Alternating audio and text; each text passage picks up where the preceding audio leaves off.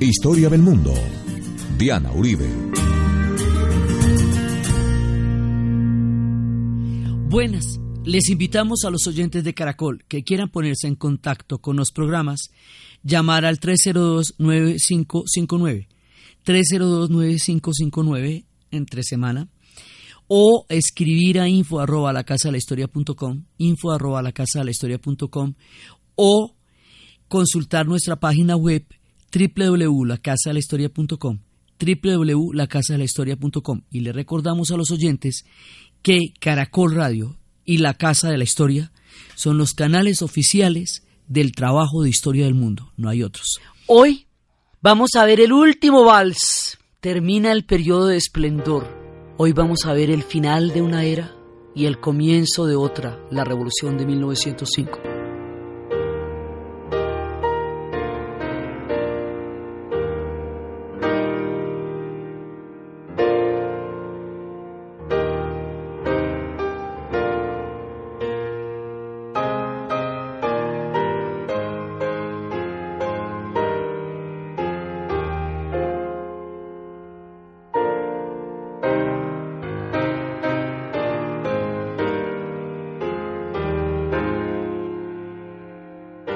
La vez pasada estábamos viendo cómo la guerra de Crimea produjo un desencanto respecto a las expectativas que Rusia se había hecho con Europa y cómo se dieron cuenta que Europa no quería una Rusia fuerte, ni estaba interesada en su prosperidad, ni en nada de eso, y se sintieron profundamente abandonados y traicionados durante el momento de la guerra de Crimea porque se pusieron del lado de los turcos contra los rusos, cuando los rusos habían hecho todo para congraciarse con los europeos. Y a la, y a la guerra que se aparece los europeos apoyan a los turcos, pues estos quedaron más aburridos y fuera de eso pierden la guerra.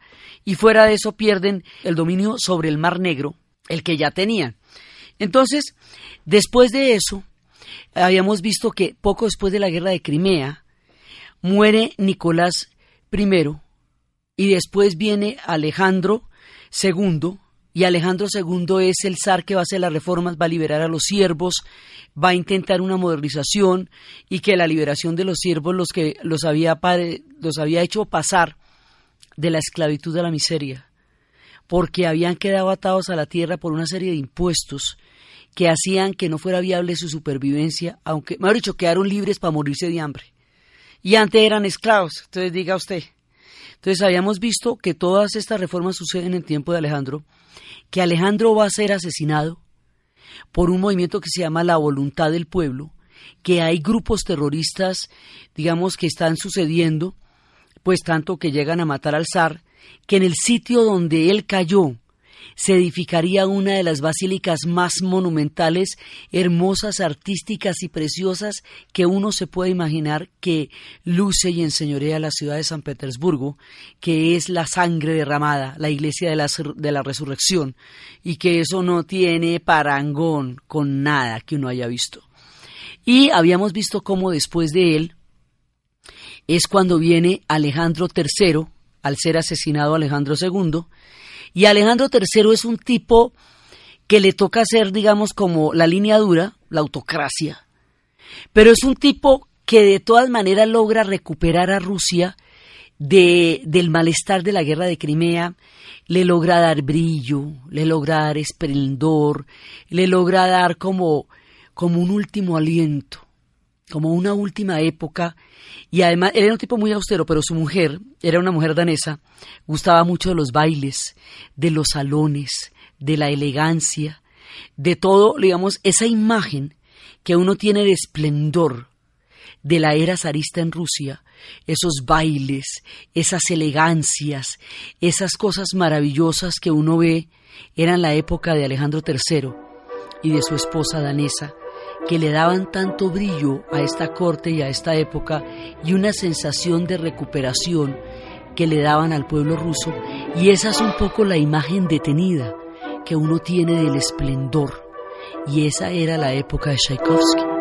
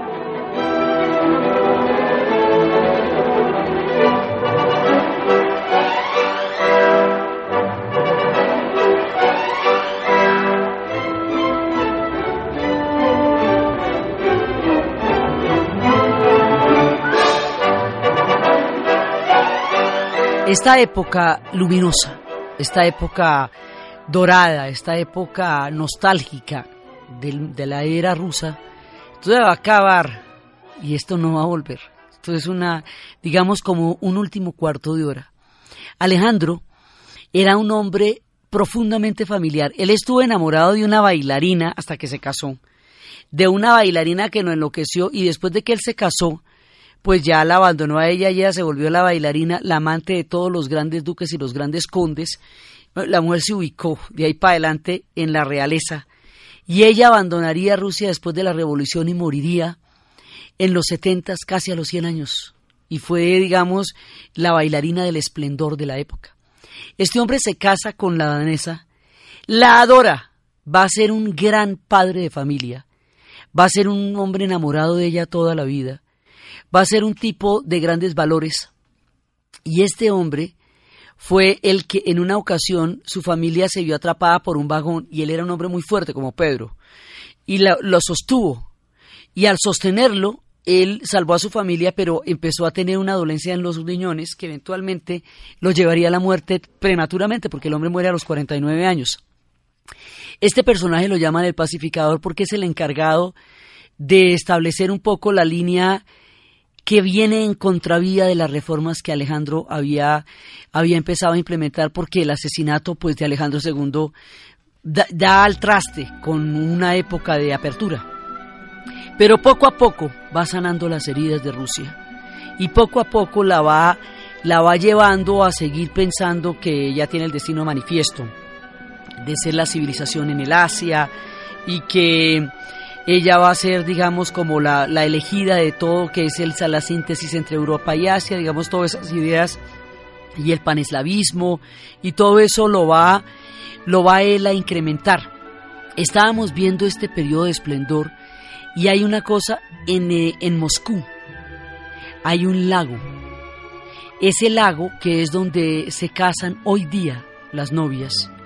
Es un lago engalanado que queda en la mitad de la ciudad, que tiene una vista muy bella.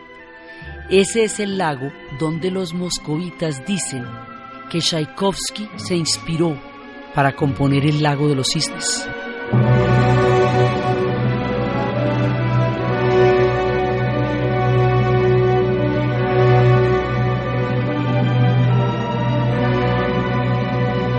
Este lago de los cisnes que inspira Tchaikovsky, del que habíamos hablado la vez pasada, de cómo no tenía ningún tipo de temor de ser sentimental, de ser dulce, él representa esta época y toda su dulzura, y es como les digo, el último momento de, de ensoñación, digámoslo, en lo que significa en el imaginario colectivo la imagen de la era de los Ares. Pero las cosas se van a complicar mucho se van a complicar y este Alejandro, que finalmente lo hizo bien, pues digamos, logró un periodo de esplendor y un periodo de buena recuperación cuando Rusia había quedado bien maltrechita después de la guerra de Crimea y bien desmoralizada. El hombre le devolvió como digamos la nota, más o menos. Le devolvió la nota a los rusos de, durante su, su reinado, pero él va a morir joven va a morir de 49 años por esta dolencia de, de, los riñones que le sale el día que salvó a la familia y lo va a suceder Nicolás II. Y Nicolás II es otro cuento. Nicolás II es un tipo que, que sí, efectivamente, él también es un hombre de familia. Él también va a adorar a su familia y va a adorar a su esposa, la zarina Alejandra. Pero a Nicolás II no le interesaba ni el poder, ni el imperio, ni el reino. Le interesaba la familia pero no, y en cambio ella sí, ella era una mujer absolutamente brillante. Respecto del desencanto con Europa, decían de su padre, Alejandro III, que un día lo estaban solicitando, lo llamaban por teléfono que lo necesitaban de Europa y el, la, digamos, la, la expresión era, cuando el zar está pescando, Europa puede esperar. Esa era como la idea. Entonces, ahora le toca gobernar a Nicolás y Nicolás es, digamos, un tipo que para toda la autocracia como está montada, o sea, todo el aparato del, gobierno, con sus policías paralelas y secretas, con su gigantesco eh, aparato burocrático, está hecho en torno a la figura del zar únicamente. La figura del zar lo es todo en el imperio ruso. Si el zar es un tipo capaz, le rinde. Un tipo como Pedro tiene con qué ocupar todo ese poder. Incluso Alejandro III lo hizo bien. Nicolás II no tiene la talla. ¿Qué pasa cuando un poder absoluto, total, reverencial, casi divino, cae en manos de una persona que no tiene ninguna idea de qué hacer con él? Pues que se les desbarate el imperio. A este personaje, Nicolás II, a su esposa Alejandra y a sus hijos del Zarevich, Anastasia y todo el combo, les va a tocar la hemofilia del Zarevich que va a generar toda la dependencia con el monje Rasputín, que es el que va a montar un reality allá, porque por su capacidad de detener los ataques de hemofilia del Zarevich, llega a tener un altísimo, eh, una altísima influencia sobre la zarina, y la zarina era la que tenía los pantalones allá, pues porque Nicolás no los tenía. Entonces el hombre va a gobernar ni siquiera sobre Nicolás, sino sobre aquella que gobernaba Nicolás, la zarina Alejandra, y va a hacer que el interés de Rusia se diluya en este reality familiar de los ataques de hemofilia del Zarevich y esta familia que, digamos, si fuera una familia común y corriente serían los más divinos, pero es que son los que están gobernando Rusia, no podían darse el lujo de haberse aislado como se aislaron y no podían darse el lujo de haber sido tan solipsistas y tan aislados en un momento en que Rusia se iba a desbaratar y se desbarató. Entonces, a este tipo le va a tocar la guerra ruso-japonesa, la revolución de 1905, la primera guerra mundial, y la revolución de octubre en una sola vida. El más no era ni el más capaz, pero el más de malas sí, porque le van a tocar las peores, sea, pruebas que ninguna persona puede pasar, aún siendo el más capaz, aún siendo el más impresionante, a uno que no tenía ni mucho menos la talla para esos zapatos, le van a tocar todas en una sola sentada, porque estos son una cadena de acontecimientos que los unos van llevando a los otros y que entran con un garrotazo en el siglo XX. O sea, Rusia entra al siglo XX eh, de una manera contundente, terrible, y poco a poco la historia de Rusia va a dejar de ser una historia rusa para convertirse en una historia que vaya a influenciar a la humanidad entera. Poco a poco llegará el día en que ni una hoja se mueva sin que la Unión Soviética llegue a decidir cómo y de qué manera. Pero esto van pasando cosas. Entonces, lo primero que pasa, lo primero, es que la historia del destino manifiesto, que Rusia necesita seguir siendo una gran potencia, que Rusia tiene que desarrollarse hacia el oriente, los lleva a ser un puesto en Vladivostok, al, al oriente, extremo oriente. Al extremo oriente de, de Vladivostok, ¿qué queda? Japón. Japón en aquella época era el país que se acababa de abrir a Occidente. Ese fue el momento en que el Comodoro Perry llegó y rompió 300 años de aislamiento del Japón durante el periodo Edo, el más ensoñador de sus periodos históricos, y le dijo, en un año vengo y miren a ver qué hacen. Mientras tanto, el Japón, viendo que su flota ya no podía de ninguna manera enfrentar la tecnología del Comodoro Perry, decide modernizarse en serio y empieza lo que se llama la era Meiji. Y la era Meiji va a ser una modernización acelerada, forzosa, brutal, frenética. Y el Japón ancestral, el del origami, el Japón de los samuráis, de las geishas, de las oquillas, de las casas de té, va a dar paso a un Japón bélico. Los samuráis perderán la última batalla del honor, se harán los ejércitos regulares, Japón se va a industrializar, y una vez que se industrialice, una vez que se modernice, se va a empezar a expandir. Porque para el proceso de modernización del Japón necesitamos una cantidad de materias primas y Japón no las tiene. Japón no tiene nada sino ingenio. Las materias primas, ¿dónde están? En Corea y en China. Japón se, se monta su, su propio rollo de destino manifiesto, que él es la civilización en Asia y que enfrente están las materias primas que en la isla no están. Y Rusia, en cambio, también. los dos montan el mismo cuento, pero sobre el mismo territorio. Esto tarde o temprano se van a encontrar y si el tarde o temprano se van a agarrar. Japón avanza sobre Corea, el país de la mañana tranquila. Y la invade, como por ejemplo porque quiere pues y no le da miedo. La pobre Corea, alguna vez habíamos dicho, tiene pésimos eh, vecinos, está enferma de geografía. Ella limita con Rusia, China y Japón. Es una nininura, pero diga a ver con esos vecinos tan fuertes. Entonces, estando allá, hay un sitio que se llama Puerto Arturo. Y va a haber un momento en que se pueda presentar, digamos, las tensiones vienen, vienen, vienen, porque es que tienen el mismo territorio, los mismos intereses. Y en un momento dado se presenta el ataque.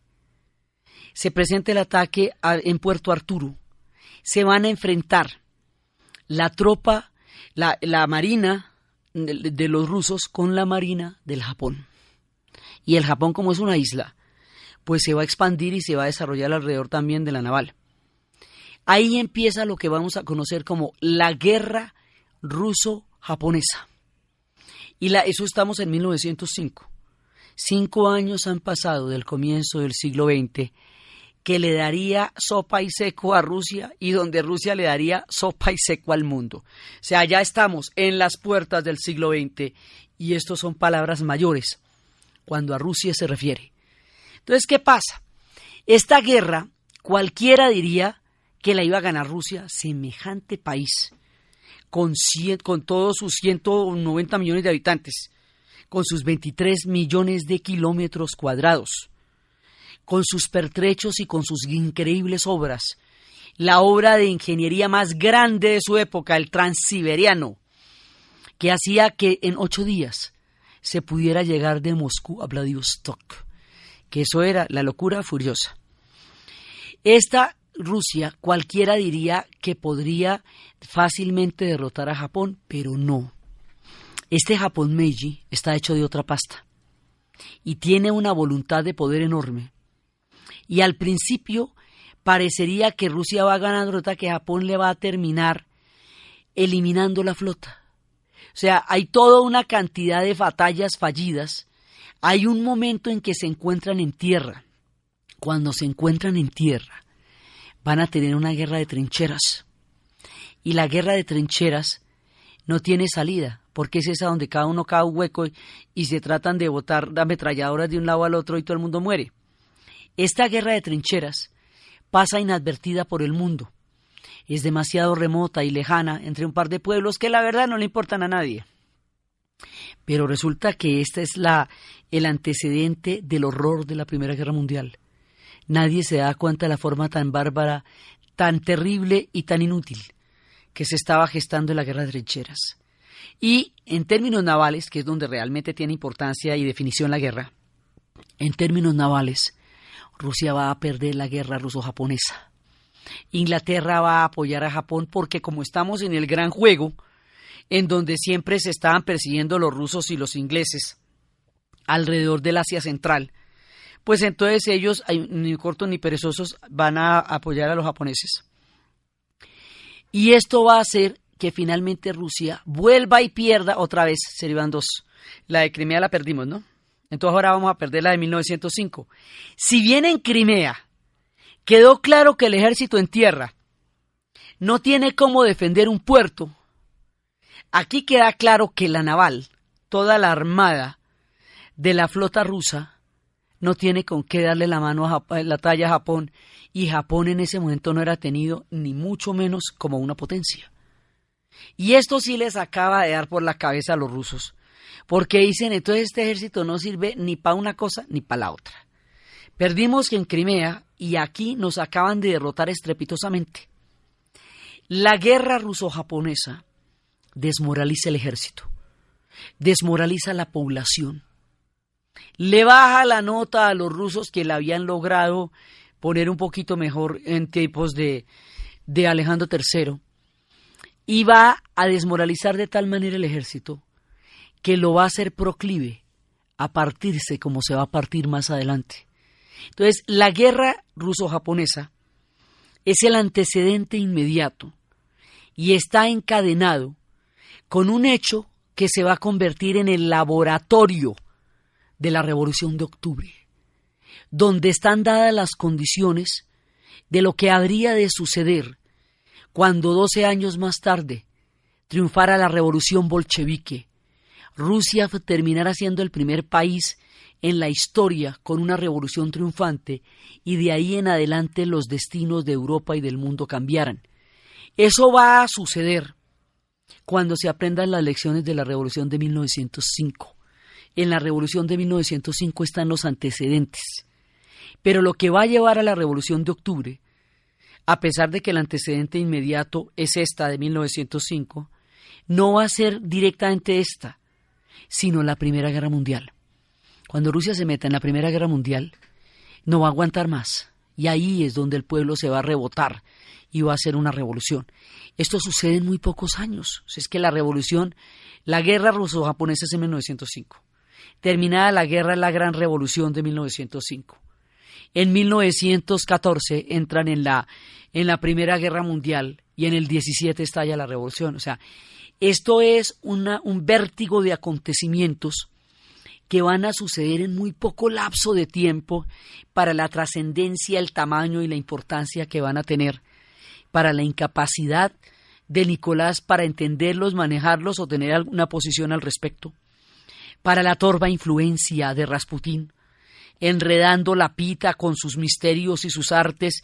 Si hubiera sido un tipo progresista hubiera podido cumplir un papel histórico importante, pero él era reaccionario, atrasado, ignorante, y mantenía en un estado de hipnotismo paralizante a la familia real en un momento en que el pueblo realmente requería de reformas, de modernización, de justicia, de una, de una situación medianamente humana para un pueblo empobrecido al extremo. Entonces Rusia en ese momento es un contraste de historias, porque tiene una incipiente reindustrialización, pero la tiene.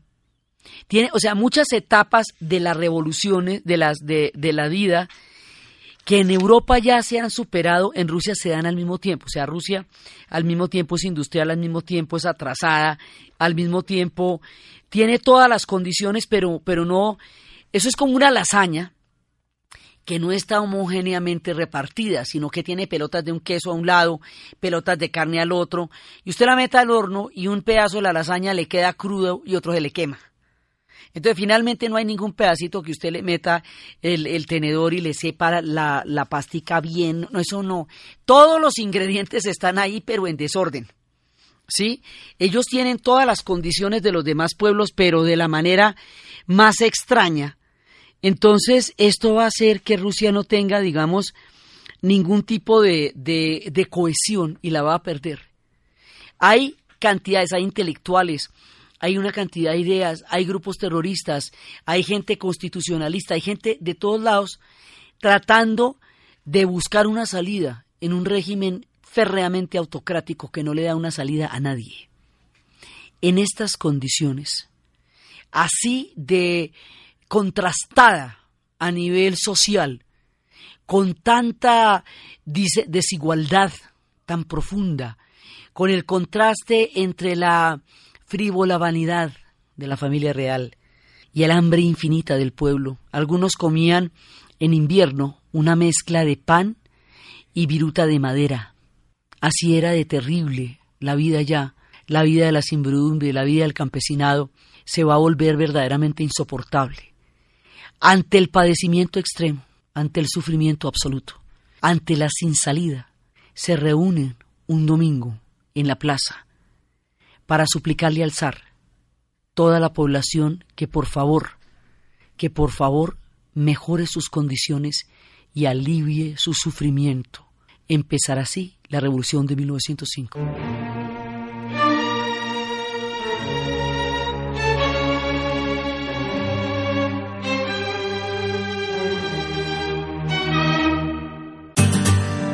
Historia del Mundo de Caracol Radio con Diana Uribe.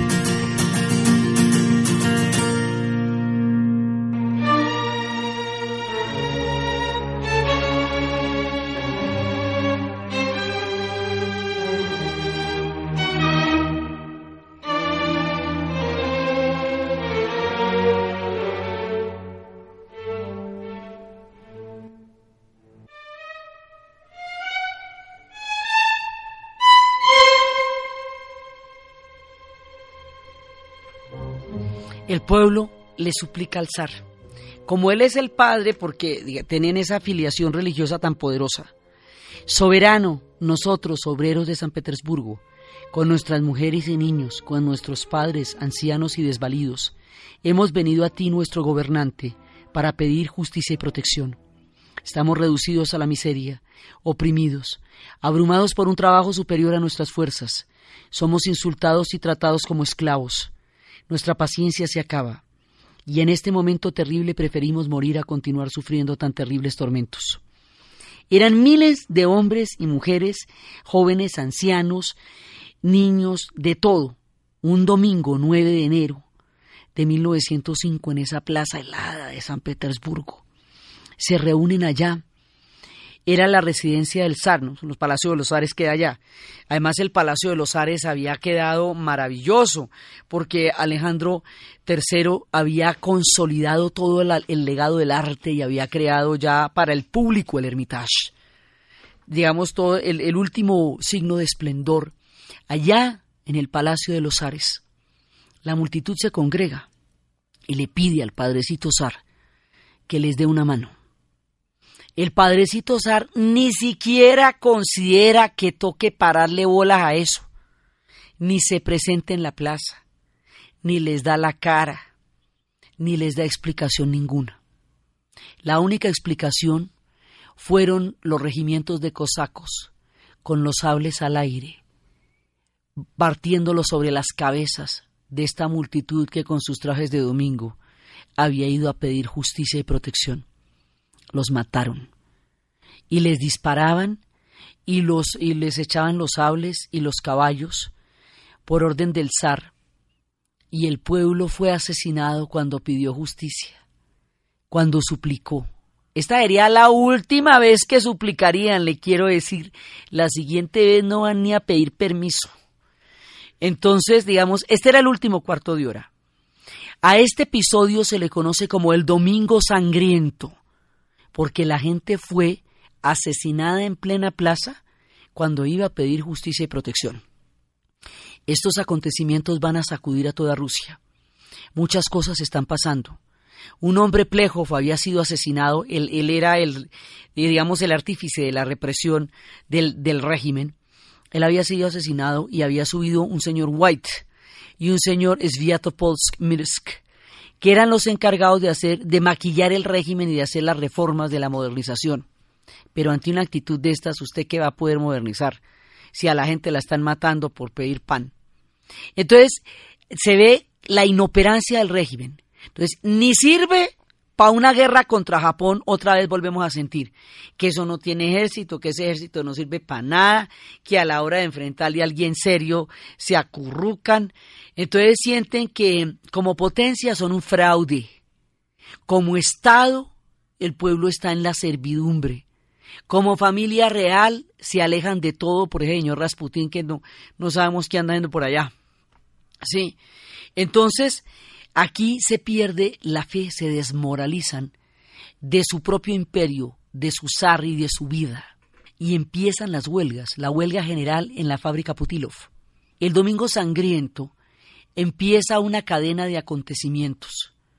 Y al mismo tiempo, en Odessa, una flota naval que tiene un famoso acorazado, se acuerda que Catalina la Grande Tenía entre sus amantes el más connotado y el más tremendo se llamaba Grigori Potemkin, que era el jefe del ejército. En su nombre hay un acorazado que se llama el acorazado Potemkin. El acorazado Potemkin se va a inmortalizar en 1925 por la película de Sergei Stein, que lleva ese nombre y que relata la rebelión cuando los rusos, después de la revolución, inventen descubran y perfilen el cine político, es decir, el cine como arma política para mostrar la historia de un pueblo.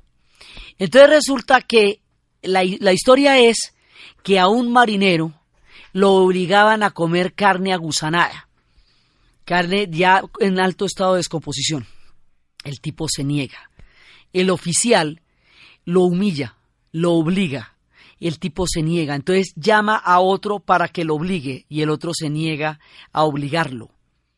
Entonces en ese momento llama a los otros oficiales para que inmediatamente pasen por disciplina a los hombres que se están negando a obedecerlos y cuando lo intenta maltratar, los hombres que se están negando a obedecerlos se toman el mando y encañonan a los, a los, eh, a los altos oficiales del Potemkin y empieza la rebelión y ondean la bandera roja en lugar de la bandera zarista. Cuando ondean la bandera roja, la población del puerto de Odessa, donde en ese momento estaba la flota y el acorazado Potemkin, sale en masa a apoyarlos y empiezan a, salir con barcazas y víveres para poderlos, para darles agua, apoyo, comida. Entonces, ¿qué pasa? La población civil se viene a apoyar a una fracción del ejército que se, se parte, se enfrenta contra sí misma. Es la primera vez que se nos parte el ejército. Y esto sucede también por la desmoralización profunda y la derrota de la revolución de 1905 que le quita al ejército su cohesión. Esa escena de la población apoyando en, de Odessa, apoyando al Potemkin, y la posterior represión en donde la población de Odessa va a ser pasada por armas por haber haberse solidarizado con una flota en rebelión, va a quedar inmortalizada en la historia del cine, en la imagen absolutamente emblemática del famoso cochecito de bebé que rueda por una interminable escalera con el bebé adentro, mostrando la deriva y la indefensión de un pueblo frente a una represión que está impidiendo una mínima justicia. Algunos barcos lo van a apoyar, pero en realidad no toda la flota lo va a apoyar. La rebelión del Potemkin va a quedar aplastada. Pero va a haber otra en Sebastopol. Y también la misma, en Sebastopol se parte la flota y uno de, los de la flota se, se va a reclamar rebelde. Y más adelante en Kronstadt, los marineros de Kronstadt se unen a la rebelión. La rebelión está en Moscú, San Petersburgo, Sebastopol, Odessa, Kronstadt. La rebelión crece, crece, crece, crece, crece y el ejército se parte. Y el ejército se parte y se solidariza con el pueblo. ¿Y usted cómo maneja eso? Y el zar por allá metido, que Rasputín, que la zarina, que no sé quién, que si sé más, y, eh, y el rancho ardiendo que llaman. Sí, y un tipo que no tiene ojos para ver cómo Rusia en ese momento está en la turbulencia máxima. No toma las medidas, no moderniza. Es más, White y Sviatovolminsk van a caer en los sucesos y cualquier modernización del régimen se va a ir al traste. Y aparece la figura de un personaje que se llama Trepov, que es el jefe de la represión. Y había un personaje que se llamaba Gabón, que era un pope, que había instado al pueblo a la rebelión y que cuando hicieron el Domingo Sangriento dijo que a todos aquellos que habían disparado contra el pueblo y a su zar los maldecía, porque y a los soldados que habían estado con el pueblo los eximía de su maldición. Y ese es un pope ortodoxo, ¿no? Eso son palabras mayores. Entonces, lo que va a pasar es lo siguiente: como el ejército se parte, no puede confiar en las tropas porque usted no sabe qué parte de las tropas va a estar de, acuerdo con la población y qué parte no. Entonces Trepper, Trepov, lo que va a hacer es reclutar un ejército de ampones. Va a reclutar entre los lumpen un poco de asesinos como fuerzas de choque para sofocar la rebelión. Entonces, cuando la gente está en las huelgas generales, cuando la gente está en las rebeliones, lo que le va a mandar es un poco de, asesinos disfrazados, digamos, de, revolucionarios también, que en realidad son fuerzas de represión. O sea, infiltra en la represión fuerzas de choque para acabar con la revolución. El saldo, 14 mil muertos. O sea, esto, mil ejecuciones sumariales así en la mitad de la calle, cantidades de gente torturada y la manera como bueno, y a los judíos tenga la represión, los pogroms, porque a ellos siempre les toca, pase lo que pase, les toca a ellos más fuerte, más duro y primero.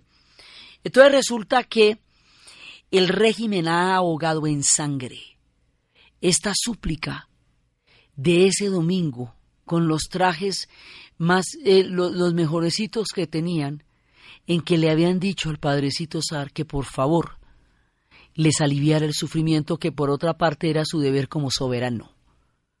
Entonces, la situación, primero se le salió de las manos al zar, pero su orden sí era la represión. Porque además tenía un desprecio por lo popular, porque le parecía como que, que el pueblo lo debía amar porque él era el soberano, pero que él no tenía por qué, digamos, eh, congraciarse con ese pueblo, que lo debía amar fuere como fuere y eso se lo alimentaba la zarina, que también consideraba que la plebe no tenía por qué venir a perturbar la paz de su familia. A él le decían, párele bolas a Rusia, mano, que esto está serio. Y deje de pararle tantas bolas a su familia en este momento porque es que usted tiene una familia más grande que se llama Rusia. No, mira, el tema familiar déjalo de mi cuenta. Pues sí, pero es que usted es el zar, ¿sí me entiende? Entonces a usted le toca ponerse las pilas. Entonces, esa historia de la familia que conmovería al mundo, y esa historia de Anastasia tiene los antecedentes también de un personaje que en su cuento de hadas, entre la tragedia y la, y la esperanza, que significaba la cura del único miembro masculino de esa cochada que iba a ser el siguiente zar, deja de lado la realidad brutal de Rusia, cierra los ojos ante eso, y la única orden que da y la única instrucción que da es la represión. El tiempo de las reformas ya pasó. El tiempo de modernizar a Rusia para ponerla a tono con el siglo que empieza. Ya, digamos, la modernización es un proceso continuo. Usted, no solamente la modernizó una vez y ya quedó moderna, o sea, que la modernizó Pedro y que la modernizó Catalina, no. Esto hay que continuarlo. Porque si no, pues los demás países europeos avanzan y usted se queda atrás. Entonces, el tipo ni moderniza a Rusia, ni le para bolas ni enfrenta la situación, pero lo único que tiene para responderle es la represión generalizada, que la hace Trepov y que la hacen a nivel de pogroms. El mensaje que le llega al pueblo es que el zar solo tiene para ellos sables y fusiles, y no tiene para ellos ni compasión ni responsabilidad ninguna. Este mensaje le va a quedar claro al pueblo. Y más adelante se van a poner serísimos serísimos a partir de eso. En el tiempo de la revolución de 1905, va a haber unas redes de organización para intentar darle cohesión a los movimientos que están estallando simultáneamente en tantas partes. Entonces vamos a tener, digamos, como una especie de comité, vamos a tener una, una forma de autonomía que nos permita desde ahí tratar de centralizar lo que está pasando. A eso lo vamos a llamar Soviet. Y ese va a tener un dirigente que durante la represión va a ser detenido y lo va a reemplazar al ser detenido un personaje que habría de tener un papel protagónico en el siglo XX. El mundo lo conocería como León Trotsky. Él fue el presidente del Soviet de San Petersburgo. San Petersburgo se llama todavía, más adelante se nos va a llamar Petrogrado, más adelante se nos va a llamar Leningrado. Y al final de las 500, cuando ya estemos en el último cuarto de hora del siglo XX, de nuevo se volverá a llamar San Petersburgo, la eterna ciudad de Pedro, protagonista de aquí en adelante de muchos de los sucesos que le darán la vuelta al mundo. Entonces, ese día y a esa hora Trotsky va a dirigir el Soviet. Entonces, aquí ya tenemos una serie de elementos. El ejército se parte, solidariza con la población, se crea un soviet, una primera organización. Todos estos elementos los vamos a retomar y los vamos a dinamizar a la hora de hacer la revolución de 1917, porque los 12 años que hay entre una y otra son tiempo de aprendizaje. Porque todos los que tienen que salir de Rusia en este momento se van a ir para Suiza, incluido Vladimir Ilich Ulyanov Lenin y en Suiza se van a encontrar con las ideas socialistas de lleno y se van a poner a pensar que lo que les faltó en 1905 era proyecto, que lo que estaban era desesperados, que lo que estaban era bravos, tristes, desanimados, pero no tenían un para dónde, no tenían un proyecto, se van a dedicar a construir un proyecto. Se van a dedicar a pensar. Si se vuelve a presentar otra revolución, ¿qué va a pasar con ella? ¿Para dónde la van a llevar para que no se les desbarate y no se les deshaga? Como este gran espejismo que terminó siendo una tragedia. Pero no en vano. Esto es un laboratorio, un aprendizaje, una lección. Y aquí quedan dados los elementos que después sí van a triunfar en el siguiente round. Este pueblo, triste, reprimido, hambriado, cuya situación no mejora en lo más mínimo, sometido al olvido, al abandono, a la represión, a la tortura, al despotismo y a la despreocupación total. Lo van a meter después en una guerra mundial, como le queda el ojito? Cuando lo metan en una guerra mundial que, entre otras cosas, nunca antes habían existido, ni nadie sabía cómo era eso, el pueblo no va a aguantar más.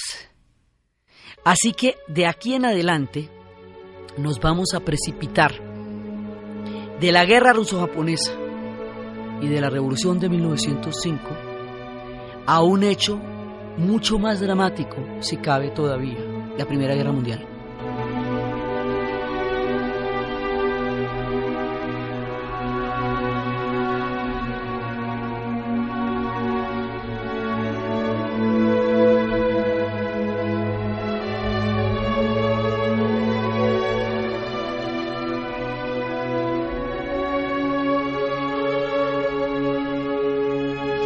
Poco a poco Nicolás va cambiando las alianzas, rompe la alianza con Alemania y Austria que tenían desde antes, empieza a acercarse a los, a los ingleses y a los franceses porque la unidad de Alemania como Estado nacional y la de Italia cambia en la correlación de fuerzas del mundo durante la época, de, después de el que se había hecho durante la época de la Santa Alianza, ahora hay un par de potencias que van a empezar a tener un peso en el mundo. Entonces Rusia se va acercando hacia Inglaterra y Francia, en una alianza donde Inglaterra y Francia dejan de pelear después de 800 años de haberse dado garrote, que se va a llamar por eso mismo la Entente Cordiale. Se nos forma un sistema de alianzas donde Rusia queda del lado de aquellos con los cuales se enfrentó en Crimea y contra los cuales y que apayoran los turcos de su época. Esa alianza va a comprometer a Rusia con ellos y a ellos con Rusia. El tema de los Balcanes, el tema de los pueblos eslavos, el anciano enfermo de Europa, que va a ser el imperio otomano, se van a encontrar dramáticamente en acontecimientos que nos van a precipitar hacia la primera guerra planetaria, hacia la primera guerra que va a involucrar a toda la gente del planeta y que va a conducir a una generación bajo las tumbas, y que va a llevar a Rusia muchísimo más lejos del límite de la desesperación. La historia de la Primera Guerra Mundial, el papel de Nicolás II y la manera como esto va a precipitar la Revolución de Octubre es lo que vamos a ver en el siguiente programa. Entonces, desde los espacios de los tiempos idos, de la dulzura de Tchaikovsky, de los tiempos de Alejandro III, del último esplendor del zarismo, de los tiempos del transiberiano, de la guerra ruso-japonesas, del tiempo de, de, de Vladivostok, de la llegada al poder de Nicolás, de Alejandra, brillante pero abstraída, de las historias de Rasputín, del pueblo en la plaza pidiendo protección y justicia, de la ceguera de un gobernante frente al sufrimiento de un pueblo y de las fuerzas de la historia irremediablemente desatadas en la narración de Ana Uribe, en la producción Jesse Rodríguez y para ustedes, feliz fin de semana.